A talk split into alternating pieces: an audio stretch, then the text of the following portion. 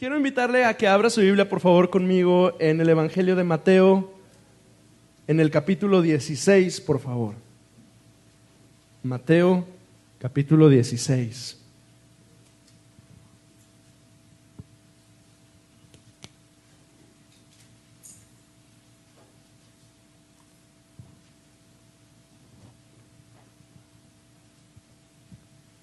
Tengo una familia particularmente numerosa la familia, mi familia materna, em, ya en estos años recientes ya ha sido más complicado poder, poder reunirnos, pero todavía ya por el 2014 podíamos reunirnos alrededor de 55 personas, casi 60 en algunos, en algunos casos en Navidad para celebrar juntos Navidad. En la Navidad del 2014, eh, después de, de algunas un par de años que, Lorena y yo no podíamos pasar ese día ahí con, mi familia. Eh, nos reunimos con ellos, éramos 55 más o menos de una casita muy pequeñita que es la casa de mi abuela. Y como hacía algún tiempo que no nos veíamos, tuvimos la oportunidad de conocer a algunos nuevos, miembros de la familia. Usted sabe que cuando las familias son extendidas, de un año a otro llega gente y eh, Conocí a esposos de primas, nuevos bebés, sobrinos que ya no eran bebés, que yo los había visto chiquitos y ahora ya eran niños. Y, algunos de ellos nada más los veíamos en foto y finalmente los veíamos en persona. una de mis concuñas acababa de dar a luz unos días antes, entonces pues estábamos todos felices en esa Navidad. Apenas llegamos a Ciudad Victoria y mi abuelo murió. Así, el 25 de, de diciembre, llegando nosotros, el viejo parte con el Señor. Y entonces esa celebración navideña se convirtió pues en, un funeral. Y, aquello que había sido fiesta, pues ahora nuestra atención estaba puesta en resolver el, tema de los funerales de mi abuelo. Y como yo soy el reverendo de la familia, pues me tocó a mí estar atento de, los servicios eh, religiosos funerales de, mi abuelo. Y entonces, eh, como mi mente se enfocó en oficiar el funeral y atender los detalles y demás, los rostros de medio mundo se me olvidaron y los nombres. Un par de meses después, en esos años apenas empezaban esta maravilla gloriosa llamado grupo de WhatsApp de familia. ¿Usted tiene? ¿Sí? ¿Y tiene también la tía de los piolines? Yo tengo como cinco tíos de piolines. Bueno, en ese entonces apenas estaban empezando a crear esto llamado grupo de WhatsApp familiar. Y entonces un día empiezan a, felicitar a un tal José Luis. Y felicidades José Luis, y felicidades José Luis, y Dios te bendiga José Luis. Y entonces, todo el bendito día, yo estuve con cara de incógnita, pensando, ¿quién rayos es ese tal José Luis? No tenía ni idea. Y José Luis, el, colmo de las cosas fue cuando mi mamá felicita al tal José Luis y ya no pude ya este, con, con la duda y entonces le mando un mensaje a mi mamá y le dije, oye, perdón, ¿verdad? Pero pues yo digo, yo me acordaba, me acuerdo de los nombres de todos mis primos, ¿verdad? Hay como ocho Gerardos y hay un montón de gente que, que yo los tengo presentes, pero yo no conocía a ningún José Luis. Le pregunto a mi mamá y mi mamá me responde, ay, por favor, Pepe, y me dejó peor. bueno, ya, ya en la conversación resulta que ese tal José Luis o Pepe era el esposo de una de mis primas y con peor de vergüenza porque yo había platicado con él. Y, eh, ellos tienen una niña que tiene como un año más que Hugo Agustín, que habían jugado juntos, y yo en la vida hacía al tal Pepe o José Luis, eh, porque, porque a lo mejor algunos de ustedes se identifican conmigo, los nombres y los rostros, de pronto no soy tan bueno para, para eh, memorizarlos, suelo tener problemas con los nombres. Afortunadamente Lorena es maravillosa y está casi siempre junto a mí y entonces ella tiene una memoria extraordinaria y se acuerda del nombre y del rostro y de detalles que me ayudan a mí a poder tener una buena conversación con la gente. Pero hay momentos en los que nos sucede eso, en los que no tenemos presente con mucha claridad detalles alrededor de nosotros. ¿Le ha pasado alguna vez que, le saludan y, usted no sabe con quién está hablando, verdad? Y, tú quién eres, verdad? y de qué se trata esto? Justo esa anécdota me sirve para, titular mi mensaje del día de hoy y lo he titulado ¿Quién dices que soy?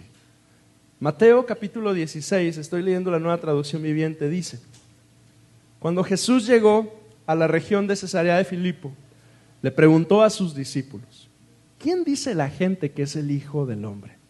Bueno, contestaron, algunos dicen Juan el Bautista, otros dicen Elías, otros dicen Jeremías o algún otro profeta. Entonces les preguntó, ¿y ustedes quién dicen que soy?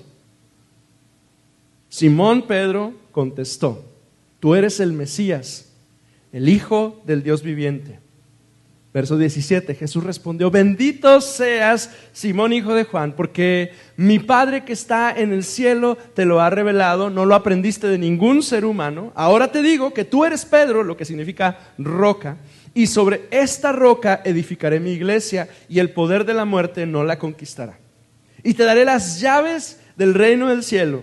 Todo lo que prohíbas en la tierra será prohibido en el cielo y todo lo que permitas en la tierra será permitido en el cielo. Luego advirtió severamente a los discípulos que no le contaran a nadie que él era el Mesías. Incline su rostro un minuto y oremos juntos.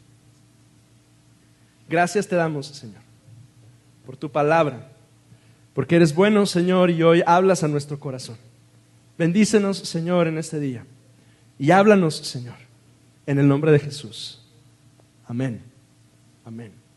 Este es, este, este momento que estamos leyendo usted y yo en, en, Mateo capítulo 16, es quizá uno de los momentos más importantes en la vida de los discípulos en su caminar junto a Jesús durante su ministerio terrenal.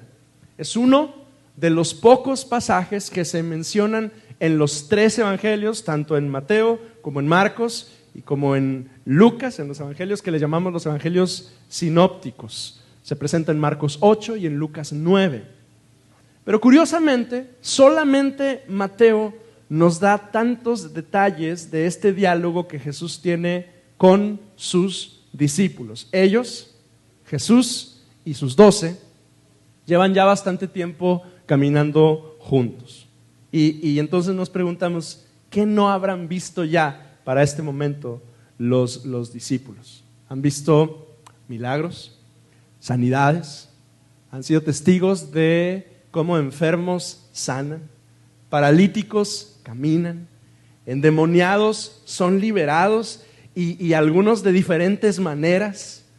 Una mano, en alguna ocasión, una mano que estaba seca, engarruñada, sin, músculo, está ahí eh, eh, sin, inmóvil, de pronto y se extiende y sana. Eh, ni por comer se preocupan, porque justo unos capítulos atrás somos testigos de dos momentos en los cuales Jesús alimenta primero a cinco y después a cuatro mil personas. Ni siquiera la comida les preocupa. Jesús, al final, siempre se ha encargado hasta este momento. Para este momento, es posible que estos doce hayan olvidado más milagros de los cuales tú y yo siquiera hemos visto o sea, los milagros, las cosas sobrenaturales alrededor de la vida de Jesús era una cosa natural para ellos, están familiarizados. Pero entonces viene un momento de esos que marcan nuestras vidas, esos momentos importantes que a menudo en tu trato con Dios, en mi trato con Dios, esos momentos a menudo están acompañados de preguntas. Ahora, tú y yo estamos acostumbrados a cuestionar a Dios. La mayoría de nosotros lo hemos hecho. porque la mayoría de nosotros le hemos preguntado al Señor, Señor, ¿por qué? Señor, ¿cuándo? Señor, ¿cómo va a ser? Señor, ¿cuál es tu voluntad? Esas son preguntas que son familiares para nosotros, ¿verdad? La hacemos casi todos los días. Al iniciar nuestro día probablemente dedicamos unos minutos para decirle, Señor, ¿de qué se trata? ¿Cuál es el plan? cómo es todo esto? ¿Qué voy a hacer? Y demás. Solemos preguntar. Estamos acostumbrados a cuestionar. Pero hay pequeños momentos de definición en nuestras vidas en los cuales no somos nosotros quienes preguntan, como es habitual, sino que es Dios el que viene, se acerca a nosotros y nos pregunta. Ahora, más de alguno de nosotros ha experimentado algo así con el Señor. Y quienes hemos experimentado eso, a Dios llegando contigo y cuestionándote, sabemos que cuando Dios pregunta algo, normalmente no es algo sencillo de responder.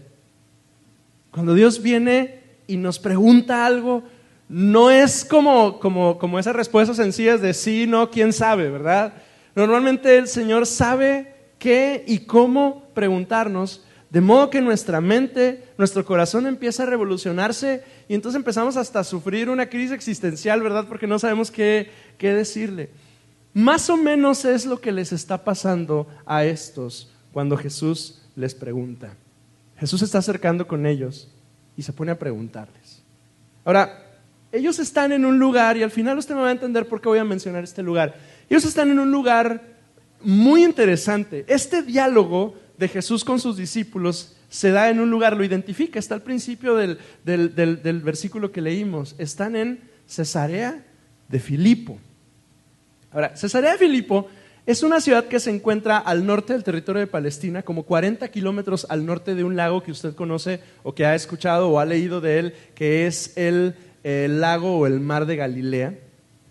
Y Cesarea de Filipo es una ciudad sumamente particular porque se encuentra fundada a los pies de un monte que usted debe recordar por algún salmo que se encuentra por ahí, el monte Hermón. Eh, ese lugar, Cesarea de Filipo, es especial porque está rodeado de manantiales, que esos manantiales, esos ojos de agua, alimentan a un río muy famoso, y usted ha leído de él en los Evangelios, el río Jordán. Entonces en el norte se encuentra ese monte, el monte Hermón, y se encuentra rodeado de, manantiales que alimentan este río famoso en el cual los israelitas lo cruzaron cuando van a conquistar la tierra y Jesús fue el lugar donde eh, va Juan el Bautista y se bautiza. Probablemente ese lugar inspira aquel salmo que usted conoce. Usted lo debe recordar. Mirad cuán bueno. Y luego dice, es como el qué? El rocío de Hermón. Y entonces, fíjese que, que este salmo, el Salmo 133, eh, describe una bendición y una abundancia que corren como aguas a través del río Jordán que alimentan toda la región de Palestina. En este contexto, en ese lugar, es que Jesús empieza a preguntar. Y la primera pregunta que Jesús hace es, ¿quién dice la gente que soy? Ahí, en el monte Hermón, en Cesarea de Filipo, Jesús les lanza una de las preguntas más importantes en la vida de los discípulos, de ellos, pero también de nosotros. ¿Quién dice la gente, dice la nueva traducción viviente, que es el Hijo del Hombre? Esa es una pregunta con múltiples respuestas a lo largo de la historia. Los discípulos, de hecho, responden de acuerdo como al... Em, imaginario colectivo de la gente. O sea, ellos responden lo que, lo que se dice en su tiempo. Su respuesta eh, de inmediato es Juan el Bautista, Elías, Jeremías o algún profeta, ¿verdad? Juan el Bautista, el primero de la lista que dicen los discípulos, había sido asesinado. Su ministerio había sido notable en Israel, su predicación era ruda, su trato era tosco, pero curiosamente era un hombre altamente respetado por la gente, incluso por los religiosos de la época le daban un crédito inaudito y, eh, en cientos de años no había habido un hombre que se atreviera a levantarse delante de la nación de Israel a predicar lo que Juan el Bautista decía. Pero a Juan el Bautista lo mataron. Justo por intenso, lo matan, lo, llevan preso y eventualmente le cortan la cabeza. Pero, pero como la muerte de Juan el Bautista era reciente, y entonces ellos empiezan a pensar, probablemente resucitó y resucitó no este hombre. Unos decían que era Juan el Bautista. Otros de inmediato pensaron en Elías. Elías es el profeta antiguo, el que hizo descender fuego del cielo, el que trajo de regreso a Israel a buscar al Señor después de andar como locos, idólatras, buscando a los Baales. Usted sabe esa historia porque dice que, los reúne a todos y si Baal es Dios y si Jehová es Dios. Y, usted conoce la, historia, ¿verdad? Está en el libro de los reyes. Pero ese también está muerto. Hay una promesa en uno de los libros del Antiguo Testamento eh, que hacía que los judíos esperaran que Elías regresara, eh, una especie de regreso como medio místico, como no, entendían muy bien cómo iba a suceder. Em, esperaban que regresara Elías y que Elías se convirtiera como en el motivador para volver el corazón hacia Dios. Pero no, Jesús tampoco era Elías. Ahora, el otro que aparece en la lista, ¿quién es? Ay, ayúdeme, si lo leyó, ¿verdad? Jeremías, el otro. Le llamo yo, discúlpeme por ser atrevido, a ver si un día no me reclama el Jeremías en el cielo. Le llamo yo el profeta sin fruto. Déjeme explicarle por qué. Predicó por años el arrepentimiento y nadie lo escuchó. Vio con sus propios ojos la destrucción de Judá en manos de Babilonia. Vio a los jóvenes y a las señoritas ser llevados cautivos a mil millas de distancia de su tierra como esclavos. Pero no, Jesús tampoco era Jeremías. Y a lo largo de la historia esta pregunta se ha repetido. ¿Quién es Jesús? O sea, la Biblia hace referencia a la misma escritura, pero, pero oiga, se han dicho tantas cosas acerca de Jesús. Le, resumo algunas de ellas que, quise incluir. Hay quienes le llaman un maestro iluminado. Hay libros en, en algunas librerías de nuestra ciudad, los pueden encontrar, donde dicen que es un yogi que fue y aprendió disciplinas y cosas espirituales en India y que luego regresó sabiendo todas ellas a Palestina, em, con toda esta filosofía india para hacer milagros, eso dicen. Hay quienes piensan que es un superhombre. Oiga, hace poquito escuchaste que dicen que es un extraterrestre. Entre otras muchas barbaridades que se dicen acerca del Señor Jesús. Porque la figura de Cristo genera esa duda. ¿Quién es ese. Todas estas respuestas obedecen a la información sobre la persona de Cristo. Y oigan, la información es importante. Informarnos, estudiar, leer, aprender, ilumina nuestras mentes, nos cautiva, siembra en nosotros la semilla del interés, nos hace crecer y hace que busquemos cultivarnos y aprender y investigar más informar es importante, pero en la experiencia cristiana, información sin revelación nos puede llevar a caminos peligrosos. Estos están preguntándose, ¿quién dicen que eres? Y había mucha información sobre quién era o quién pensaban que Jesús era. Pero entonces Jesús lanza una segunda pregunta. Y ustedes, y ustedes, ¿quién dicen que soy? Porque Jesús no nos deja ahí. Jesús no, no va a dejar a sus discípulos ni a nosotros ahí en el terreno de la información. Él, él hace esta pregunta y con ella nos, eh, pues nos mueve el, el piso, ¿verdad? ¿Y ustedes? La mayoría de nosotros tenemos ese amigo o amiga que le cae mal a medio mundo. ¿Alguien tiene un amigo así? Es ese o esa que te dicen, ay, no sé cómo puede ser su amigo si es tan sangrón, tan especial, tan enojón, tan apático. ¿Sí tiene usted un amigo así? Si no tiene un amigo así, le tengo noticias. A lo mejor usted es el amigo. Si no lo tengo capaz y soy yo. En mi caso, en mi caso es un compañero de la escuela, a quien yo mismo cuando lo conocí asumí muchísimas cosas negativas acerca de él. Y es que sí, el compadre es raro, es difícil, es medio ácido a veces de pronto y es medio petulante. Y mi primera impresión de él fue francamente terrible. Y entonces el camarada entró al seminario cuando yo estaba estudiando mi cuarto año, él entró a primer año y se convirtió en un muy buen amigo mío hasta el día de hoy. ¿Sabe por qué? Porque finalmente lo conocí. Porque algo sucede en nosotros cuando escuchamos sobre alguien y que a menudo se transforma cuando finalmente lo conocemos. Y eso fue lo que me pasó con Otto. Híjole, ya dije el nombre. Sí, ¿verdad que sí? Eso fue lo que me pasó con él. Oiga, un tipazo, lo, aprecio muchísimo. Tuve la oportunidad de casarlo a él con su esposa, tiene un niño eh, bellísimo. Porque algo sucede cuando escuchamos sobre alguien a cuando finalmente le conocemos. Y aunque yo sé que el ejemplo es muy soso, esto debe suceder en nuestro caminar con Cristo. Podemos tener, usted y yo podemos tener mucha información sobre Jesús. ¿sí? O sea, el, equipo de educación cristiana infantil, ellos se encargan, una parte del trabajo que ellos hacen es mantener informados, llenar, atiborrar de información bíblica a nuestros niños. Y es correcto.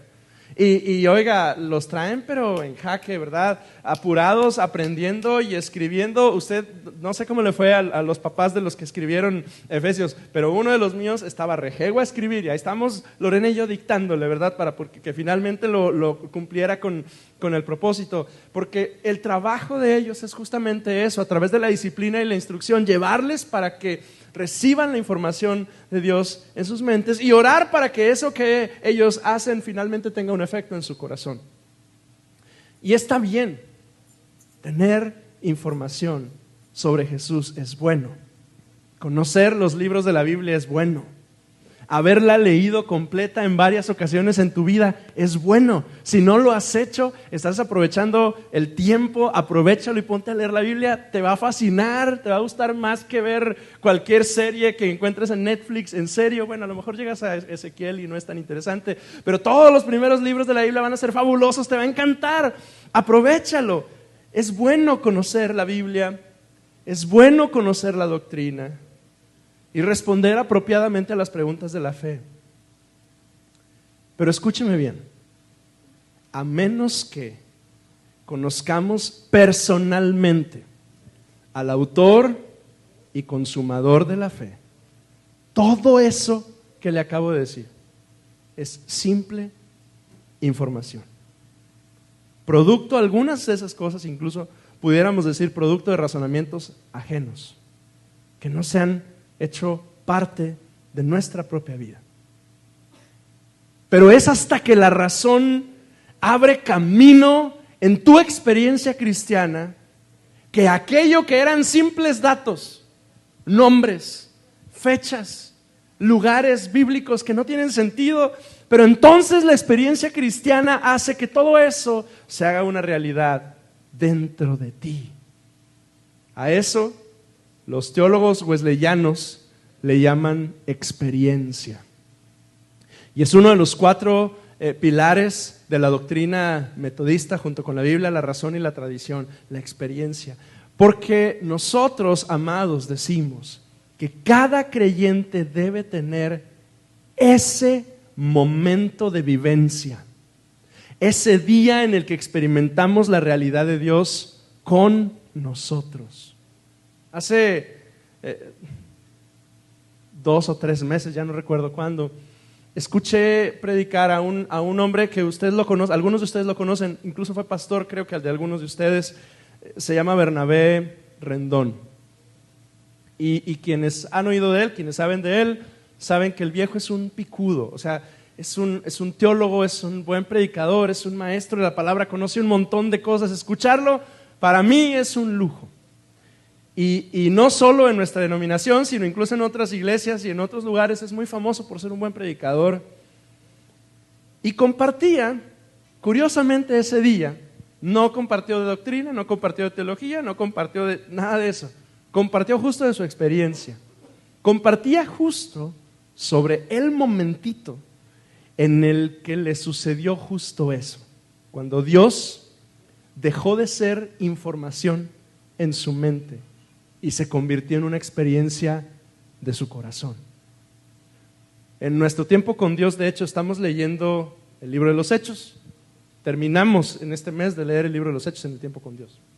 Y si usted ha seguido los devocionales durante estas semanas, usted debe saber que estamos leyendo justo la experiencia de Pablo cuando él relata, cuando él comparte el Evangelio primero con Félix, primero con los israelitas, luego con Félix, luego con Festo y luego con... ¿Cómo se llama el último? Ay, ayúdeme. Dígame que sí lo va leyendo conmigo. Agripa y Berenice. Y cada que tiene la oportunidad Pablo de predicar el Evangelio, él hace algo increíble. Su discurso siempre lo inicia así. Yo, un día, siendo fariseo, iba camino a Damasco para perseguir esos llamados los del camino y se me apareció una luz que me tiró al piso y oí una voz que me decía, Saulo, Saulo, ¿por qué me persigues? Esa frase aparece a, mediados del libro de los Hechos cuando le sucede a Pablo eso y aparece tres veces más cuando él está compartiendo su testimonio con Félix, con Festo y con Agripa. ¿Y sabe qué me dice eso? Que Pablo tiene un montón de información. Mire, si alguien conoce la ley, ese es Pablo. Si alguien conoce la Biblia y la tiene aquí a la mano, ese es él. Pero cada que él tiene oportunidad de predicar el Evangelio, lo primero que él hace es enfocar su atención y la de sus oyentes en el día que él conoció personalmente a Jesucristo. Y yo le pregunto hoy, ¿y quién es Jesús para ti? Y la respuesta no es si sabes algo de Él o si has leído de Él. La respuesta me debe llevar a una experiencia real con Cristo. Jesús le preguntó a Pedro, ¿y quién dices tú que soy yo? Y Pedro responde, no de lo que había escuchado, ni de lo que había leído, aunque Pedro había escuchado y leído muchas veces muchas cosas, porque Pedro era un judío practicante. Pedro responde de acuerdo a lo que ha visto y oído. Esa frase me encanta del apóstol Juan. Lo que ha visto y oído tocante a ese verbo de vida. Y su respuesta es, tú eres el Mesías, el Hijo del Dios viviente. Pedro responde, no eres cualquier persona, eres aquel que estaba prometido y que ahora está entre nosotros. Si usted tiene la oportunidad de ver series, hay una serie sobre la vida de Jesús que yo estoy seguro que ya la mayoría de nosotros estamos familiarizados con ella, que se llama The Chosen. En el capítulo 7 de la primera temporada, Jesús tiene un diálogo con Nicodemo. Si no la ha visto, véala y busque el capítulo 7. Y me encanta la manera de, retratar la reacción que Nicodemo tiene cuando se enfrenta a Jesús y están sentados de noche en una, en una azotea y están dialogando, están hablando ellos de la palabra. En ese momento, Nicodemo se da cuenta que Jesús es el Mesías. Ese momento en el cual tú te das cuenta que Jesús es quien dice que es. Ese momento, amados, en el cual finalmente reconoces que Él es suficiente para ti, que es lo que necesitas, que es lo que anhelas, que responde a tus más profundos deseos, que conoce tus más profundas luchas, que no necesitas ocultarle nada, a pesar de que Él puede escanearte completito y saber exactamente dónde estabas anoche, como quiera, Él aún así te ama. Y te ama tan profundamente. Y tiene un plan tan específico para ti y un propósito para ti. Ese momento en el que te das cuenta de que ese Jesús no es simple información, es alguien que está tan cerca de ti. Pero mi anhelo, amado, amada, es que tú sin ninguna duda puedas responder así como Pedro. Porque eventualmente llega el momento, familia, en el que Él te pregunta, Esteban, Liz, Lorena, Agustín, Andrés, San Juana, Jonathan, Nelly, ¿quién dices que soy? Cantares nos regala algunas líneas muy bonitas. Cantares 2, 8 y 9 dice, ay, viene mi amado. Porque así responde la amada cuando le preguntan sobre, sobre su novio, sobre su amado. Estamos hablando como en alegoría, ¿no? De la iglesia y Jesús, ahí viene mi amado, viene saltando por las montañas, brincando por las colinas, como un venado joven, ahí viene, está detrás del muro asomándose para buscarme. Pero no es la única cosa que sucede ahí. Hay dos preguntas. ¿Quién dicen? ¿Y tú quién dices? Y entonces ante ello, nosotros nos preguntamos, ¿y tú Jesús, quién dices que soy? Porque aunque no hay una pregunta implícita ahí, sí hay un diálogo, sí hay una respuesta de Jesús. Lea conmigo el verso 17, por favor.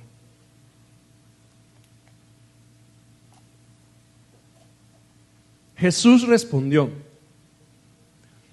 bendito eres Simón, hijo de Juan, porque mi Padre que está en el cielo te lo ha revelado. No lo aprendiste de ningún ser humano. Ahora te digo, tú eres Pedro, que significa roca, y sobre esta roca edificaré mi iglesia y el poder de la muerte no la conquistará. Y te daré las llaves del reino del cielo. Y todo lo que prohíbas en la tierra será prohibido en el cielo y todo lo que permitas en la tierra será permitido en el cielo. Y este es uno de los versículos más controversiales de, la historia de la iglesia, ¿verdad? Y, hemos oído un montón de cosas sobre él, que si Pedro, hay quienes dicen que lo está haciendo papa, o que si no se refiere a él, sino que se refiere a Jesús a sí mismo. No podemos responder con mucha claridad todas las preguntas que surgen de este pasaje y todo lo que se ha dicho sobre él, porque no estuvimos ahí. No vimos las expresiones de ellos, no estuvimos en esa conversación, pero sí tenemos el testimonio de Pedro en sus cartas, de lo que dice más o menos de la misma idea que está pasando aquí. Vaya conmigo a 1 de Pedro 2, versículos 4, 5 y 6. Porque parece que Pedro ahí nos da un panorama de lo que Pedro entendió en esa conversación con Jesús. Primera de Pedro capítulo 2, versículos 4, 5 y 6, dice, ahora ustedes se acercan a Cristo, quien es la piedra viva principal del templo de Dios. La gente lo rechazó, pero Dios lo eligió para darle gran honra. Y ustedes son las piedras vivas con las cuales Dios edifica su templo espiritual. Además son sacerdotes santos por la mediación de Jesucristo ustedes ofrecen sacrificios espirituales que agradan a Dios. Como dicen las escrituras, pongo en Jerusalén una piedra principal erigida para gran honra y todo el que confíe en él jamás será avergonzado. Una vez que Pedro responde la pregunta de Jesús, basado en su experiencia, en la revelación directa de Dios al corazón de este joven pescador que ha decidido seguir a Jesús y confiar en él como el Mesías, y convertirse en su discípulo, entonces ahora Jesús declara cosas sobre sus discípulos. Y nosotros somos lo que dice Jesús que somos. Cuando somos lo que Cristo dice que somos, entonces se cumplen esas promesas que están ahí implícitas en Mateo. El poder de la muerte no conquista la iglesia. Tenemos las llaves del infierno, tenemos autoridad espiritual. Pero quiero que observe ¿Qué dice Jesús que somos? ¿Qué idea completa Pedro que la iglesia somos? Y la respuesta es muy rara, pero muy profunda. La respuesta es, somos piedras. Volté con el que tenga más cerca y dile, eres una piedra. Dígase, eres una piedra. Somos piedras, eso dice. Ahora, si somos piedras, ¿usted ha visto las piedras? Sí, hay un montón, en mi casa hay un montón, ¿verdad? En el parque, donde sea usted voltea y hay piedras, ¿verdad? ¿Qué hace especial a una piedra? Ayúdeme. O sea, usted dice, ay, esta piedra está bien chula, la voy a agarrar y la voy a poner en la vitrina. La forma puede ser, el color, eso las hace diferentes unas con otras, ¿verdad? Que si las piedras de río que son lisas, que si las que son más este, toscas y demás. Si somos piedras, ¿qué nos hace especiales? Es, difícil, es, resistente. Ajá. ¿Qué nos hace especial? Nuestra forma, nuestra porosidad, nuestra resistencia. Bueno, en los términos de este diálogo de Jesús con Pedro, y de, Pedro aplicando el principio en primera de Pedro. Lo que nos hace especiales a ustedes y a mí no es la forma, ni la porosidad, ni la calidad, lo que nos hace especiales es que estamos edificados sobre la piedra viva principal del templo de Dios. Eso es lo que nos hace especiales. Estar edificados, es decir, ser parte del templo es lo que nos hace especiales. Efesios lo, lo dice también, Efesios 2, 19 al 21, se lo leo. Así que ahora ustedes los gentiles ya no son unos desconocidos ni extranjeros, son ciudadanos junto con todo el pueblo santo de Dios, son miembros de la familia de Dios. Y luego dice, juntos constituimos su casa, la cual está edificada sobre el fundamento de los apóstoles y los profetas. La piedra principal es Cristo Jesús mismo y estamos cuidadosamente unidos a Él y vamos formando un templo santo para el Señor. Pablo, al igual que Pedro, afirma, solo somos en Él cuando Él está en nosotros. Solo somos valiosos cuando somos parte de esa construcción que es una locura llamada iglesia. Cuando nos unimos al resto de nuestros hermanos y vamos conformando juntos, pegados a la roca eh, eh, eh, de fundamento, solamente. ¿Quién dices, Jesús, que soy? Y su respuesta para ti y para mí es mi iglesia, mi cuerpo, pero bajo este principio espiritual.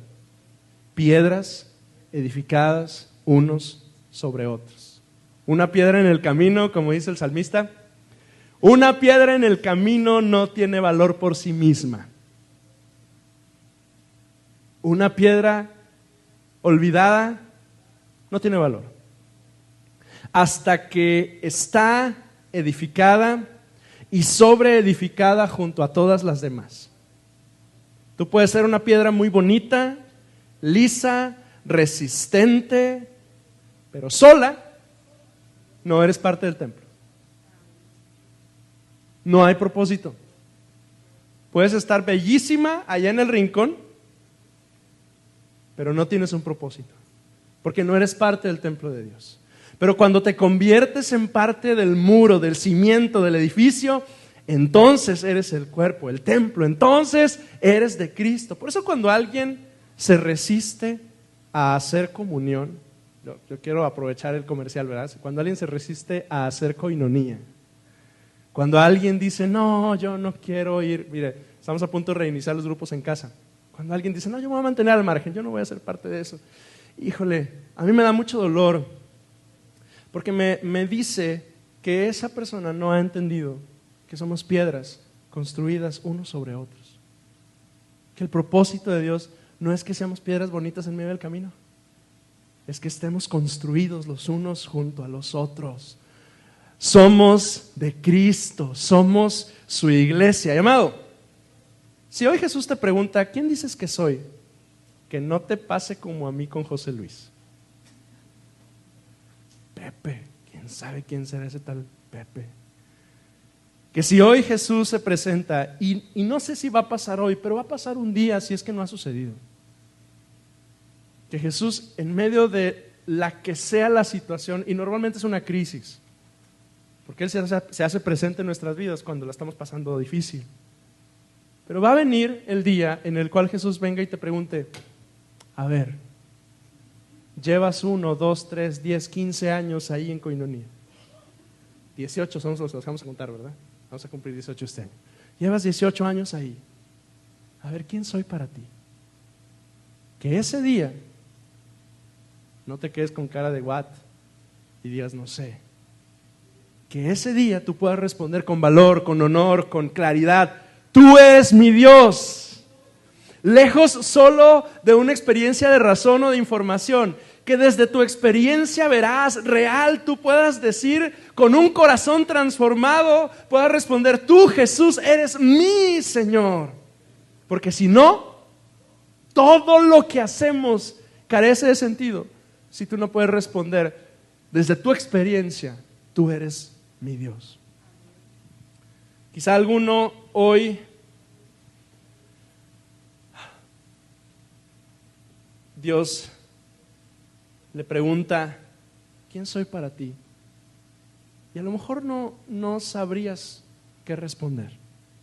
Amado, si ese es tu caso, hoy es el día en que Él quiere, Jesús, quiere dejar de ser información en tu mente y convertirse en una realidad, una verdad en tu corazón. Y, yo quiero insistir en esto porque hace algunas semanas eh, eh, un, hermano amado nuestro vino y, predicó entre nosotros. Yo no pude estar ese día, pero él hizo algunas preguntas que tienen que ver con, nuestra experiencia cristiana. y yo no estaba ahí, yo no estaba aquí para ver la respuesta de la iglesia, pero temo, temo que haya entre nosotros algunos muy informados de la doctrina, con mucha Biblia en la mente, pero poca experiencia en el corazón. Temo, y es un temor que yo tengo sobre mis hijos, son los primeros que a Lorena y a mí nos, nos, preocupan. Temo que hacemos tanto aquí para informar y que necesitamos tanto de esa experiencia real que transforma el corazón. Si alguno, amado, hoy reconoce que si Jesús viniera y te preguntara, ¿quién dices, ¿quién dices que soy para ti? Si alguno hoy reconoce y dice, la neta es que no sabría qué responder, perdóneme por ser tan coloquial. La verdad es que no sabría qué decir. Si alguno nos sentimos así, yo le quiero insistir Hoy es un buen día en el que el Señor quiere dejar de ser información en su mente y convertirse en una experiencia real de su corazón. Pero a lo mejor alguien aquí hoy necesita escuchar de parte de Jesús, tú eres mi iglesia. A lo mejor alguien aquí hoy necesita oír de parte del Espíritu Santo decirte, eres mi iglesia, ¿qué estás haciendo allá? Eres una piedra que debe estar edificada y sobreedificada en el lugar donde yo te sembré. ¿Qué estás haciendo como piedra en el camino buscando destino? ¿Qué estás haciendo alejado del lugar en el que tú debes de estar si yo te puse aquí para que junto con tus hermanos hicieras coinonía y crecieras y fortalecieras? Eres parte del cuerpo de Cristo. Algunos nos sentimos como, como si no fuéramos parte del cuerpo de Cristo, ¿verdad? Nos sentimos como si ah, pensamos que podemos ser autónomos, ¿verdad? Y, y oye, no, tú eres parte del cuerpo de Cristo. Eres una piedra edificada junto a tus hermanos. Ya no te resistas. Déjate formar por quien te ha colocado aquí entre tus hermanos para crecer, para ser, para hacer, para vivir la fe junto con tus hermanos. Inclina tu rostro, por favor, un minuto. Y yo quiero enfocarme en esas dos oraciones el día de hoy. Si hubiera alguien hoy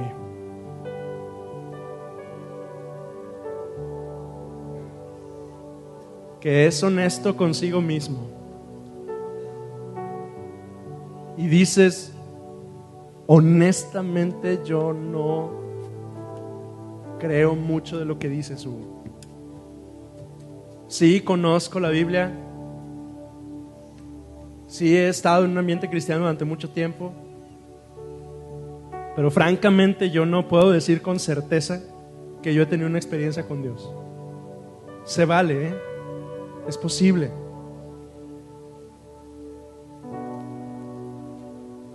Pero también es importante que distingas si estás en ese lugar, que el Señor con lazos de amor ha querido abrazarte, que el Señor ha extendido su gracia en un montón de ocasiones hacia ti y que quizá hoy es el día en el cual Él te está diciendo, no te vayas, acércate. Dice el Salmo, probad y ved que el Señor es bueno. Y ese es un salmo sumamente interesante y cautivador para mí. Porque es Dios diciéndome, ¿tienes dudas? Ven y pruébame. Póngase de pie con nosotros, por favor.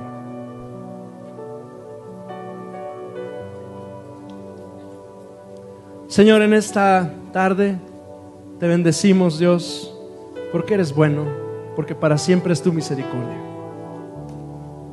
Señor, en este día, Dios, junto con mis hermanos, Señor, nos acercamos a ti. Yo quiero rogarte, Dios, que en nuestro corazón, Señor, que nuestra vida, Señor, tú seas real. Que tú te hagas presente, como te hiciste presente con Pablo cuando iba camino a Damasco, como te hiciste presente en mi vida cuando andaba yo por Nava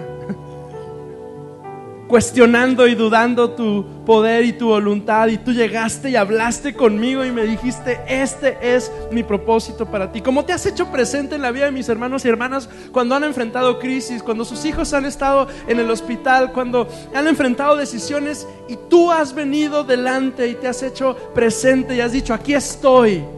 Así, Señor, que cada uno de mis hermanos y hermanas en este lugar puedan responder el día que tú nos preguntes, ¿quién dices que soy?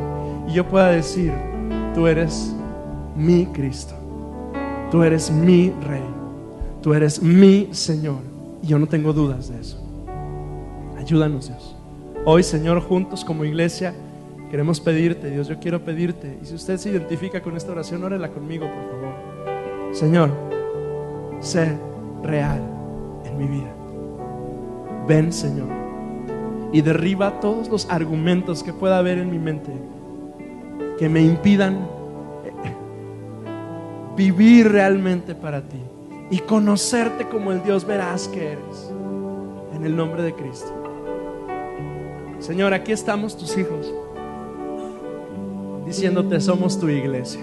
Somos piedras vivas edificadas unos sobre otros, Señor. Aquí estamos, Señor, rendidos a ti. Señor, yo te doy gracias porque somos sensibles a ti y reconocemos, Dios, que somos parte de tu cuerpo y que estamos edificados unos sobre otros. Gracias, Dios, porque en Coinonía no hay piedras regadas, porque en Coinonía hay piedras edificadas uno sobre otro. Entendemos, Señor, el principio de comunión y caminamos en tu propósito. En el nombre de Cristo. En el nombre de Cristo. Adoremos juntos al Señor, iglesia.